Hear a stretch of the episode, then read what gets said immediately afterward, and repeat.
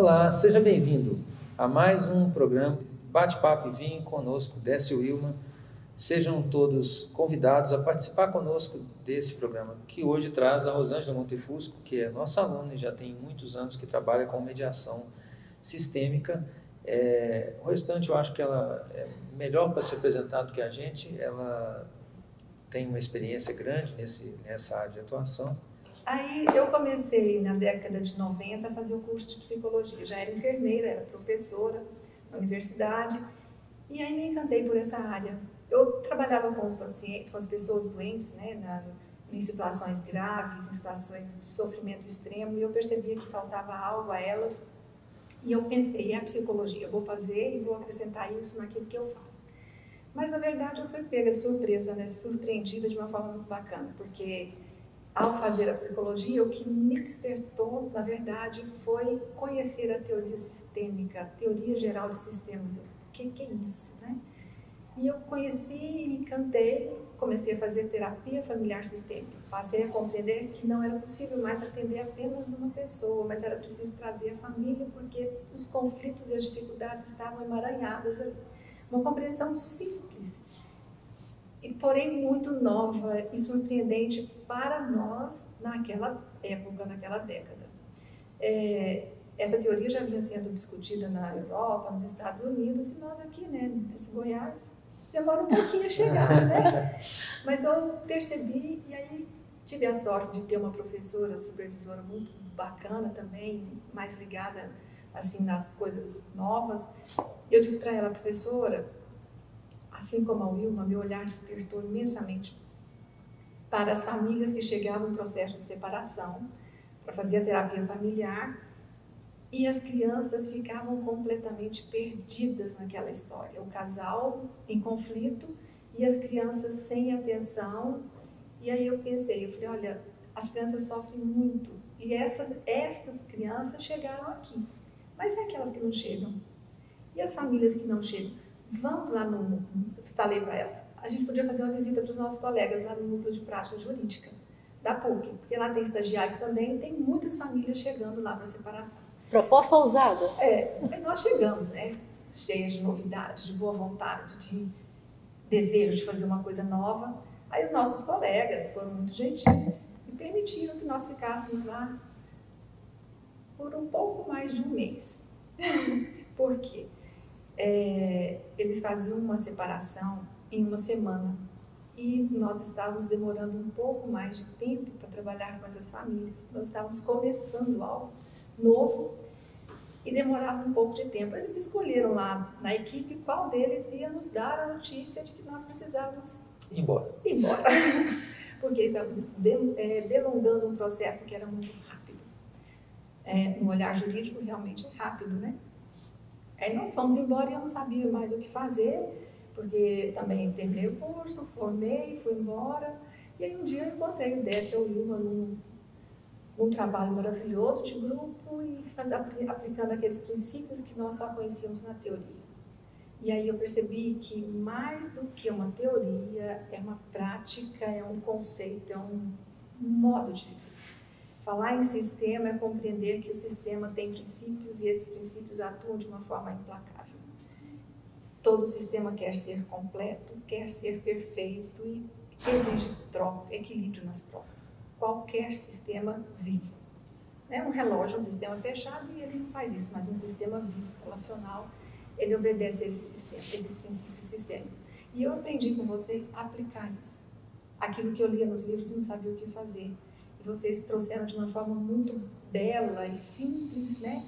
Algo que acrescentou aquilo que eu uh, admirava e não sabia como fazer. Aí eu pensei, vou começar a me aventurar pela área jurídica, era lá que eu queria, né? Mas uma enfermeira, psicóloga, professora, como fazer isso? Quando que você fez isso? Aí eu fiz o seguinte, eu convidei um colega, um amigo, que, era ju que é juiz, para fazer, para conhecer a abordagem com vocês. E ele percebeu, ele foi tocado. Isso aconteceu quando, mais ou menos? Na, por volta de 2010, né? 2010, 2011. Aí ele veio e ele percebeu que era importante, mas ele se deu conta de que ele não podia fazer. Né? Ele teve essa, essa humildade de perceber que não era para ele. Aí ele me convidou, Sandra, você pode fazer umas perícias lá na minha vara? Eu falei, posso demais, vamos lá. As outras experiências, assim, que merecem ser é, até relatadas, né? E as, as, experiências de alienação parental, por exemplo, são muito graves, os efeitos nas crianças, na família, no sistema é muito grave. É, eu acompanhei um caso em que a mãe, olha só, o casal se conheceu na, na juventude e foram namorando, namorando, o rapaz disse que ia casar, mas não casou. E a mulher ficou, ficou grávida, ela engravidou.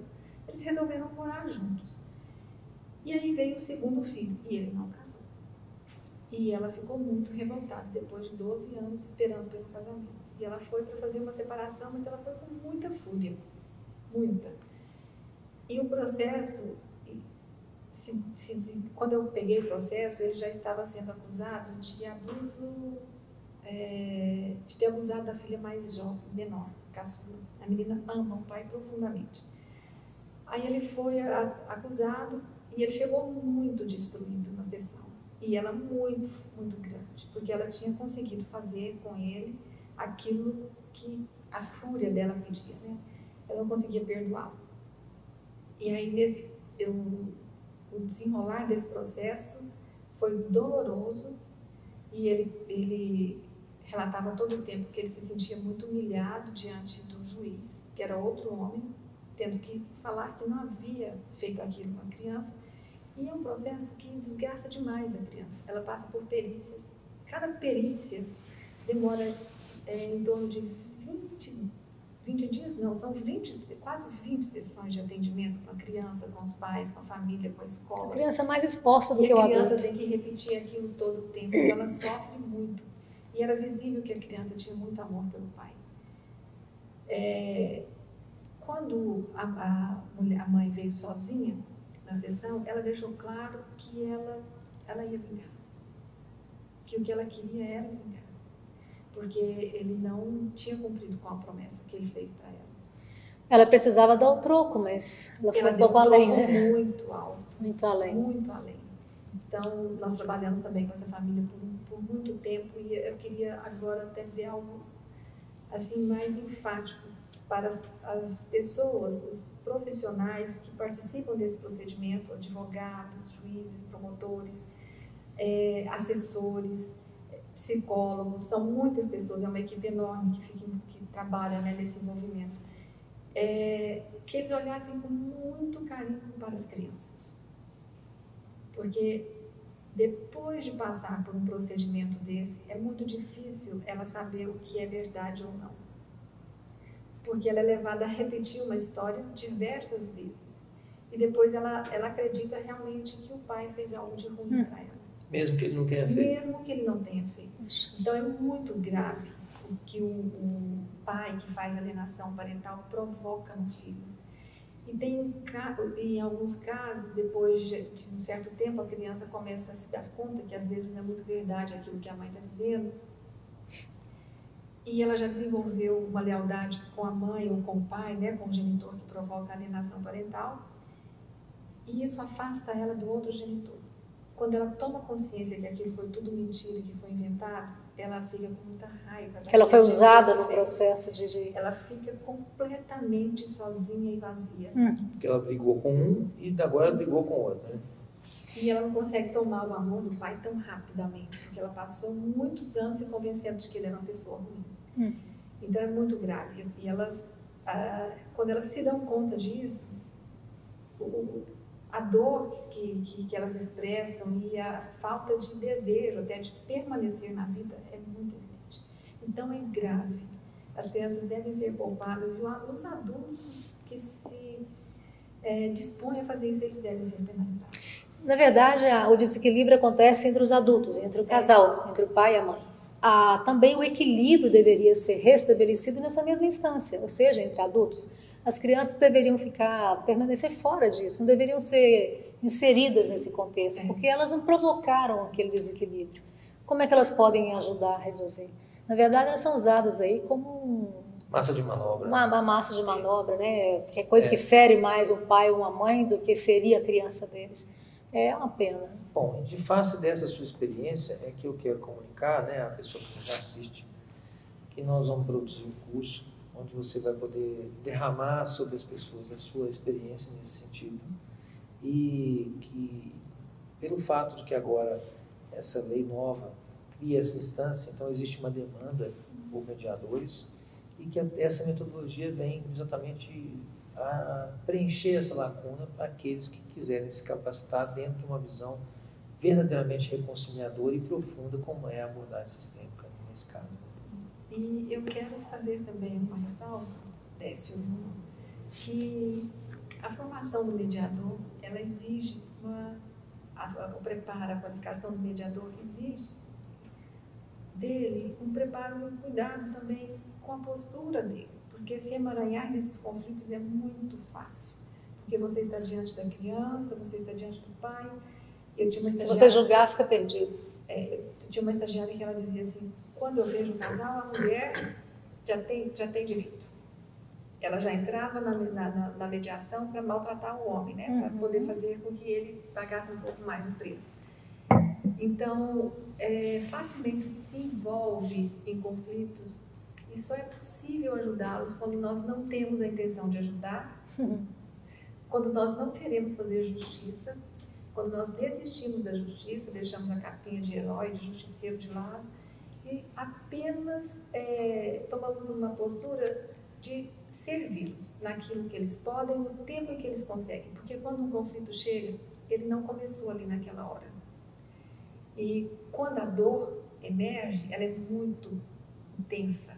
E as famílias e as pessoas sofrem, e se eu estiver envolvida no conflito, eu não posso ajudá-los a sair e a perceber de uma outra maneira. Então, a formação do mediador é essencial para, para que ele alcance o, o resultado efetivo que o sistema judiciário exige e para que ele possa, ao terminar uma mediação, ele ir embora para casa e confiando que aquele sistema vai trabalhar para que o melhor aconteça para eles. Ou seja, a postura neutra dele é imprescindível, é imprescindível. Uh, para que ele possa ajudar realmente, uh, até mesmo para que ele possa manter a saúde dele, né? É. Porque se ele começar a enfiar no meio disso com toda a intenção de, de fazer justiça com as próprias mãos, isso vai acabar é, tendo a consequência sobre a vida dele. Quero registrar, por exemplo, uma vez que uma, assim, uma moça nos procurou, né, nos nossos workshops, e ela trouxe uma questão da dificuldade dela de arranjar um homem, né, de ela manter um relacionamento de casal é, por um tempo maior. E o que ficou claro é que ela era delegada de uma dessas delegacias de é, mulheres de, de defesa, defesa dos, dos direitos da mulher e ela era completamente parcial. E, então, ela acabava tomando para si todas as dores e os conflitos das mulheres que a procuravam e depois ela disparava isso contra o próprio namorado, que não tinha nada a ver com a história. Né? E com isso ela acabou prejudicando-se a si por estar envolvida nesses assuntos que, na verdade, não lhe diziam respeito. Ela poderia tranquilamente aplicar a lei sem se envolver pessoalmente, mantendo uma postura neutra e, aliás, isso talvez tivesse sido mais útil para as pessoas a quem ela deveria servir. Né? Bom, acho que é isso, né, Rosângela? Se deixar, a gente vira a noite escutando os seus casos aqui. É. E é um trabalho é que eu amo fazer. Eu, assim, até meio paradoxal dizer que é lindo, porque a gente trabalha com muita dor, dificuldade. Mas é lindo. Mas é lindo, igual quando a gente faz um curativo e diz, nossa, mas está linda a ferida. Não é linda quer dizer, está indo para uma direção que leva para o mais, tá? A ferida está né? sarando, a, o casal, mesmo que eles se separem, estão se reconciliando, né? Antes, para que a vida possa seguir, seja com outro parceiro ou outra parceira. As crianças podem seguir livres, elas não estão mais a serviço dos adultos, né? É lindo, sim, é, é verdade. É estranhamente eu gosto de fazer isso.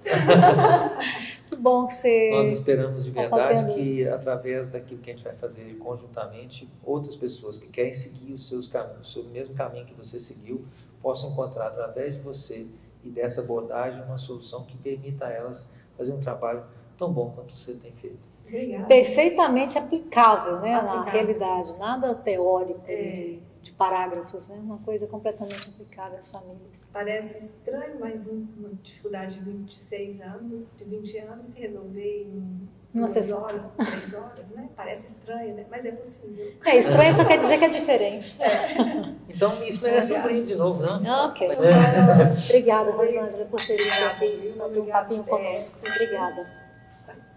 Tchim, tchim. tchim.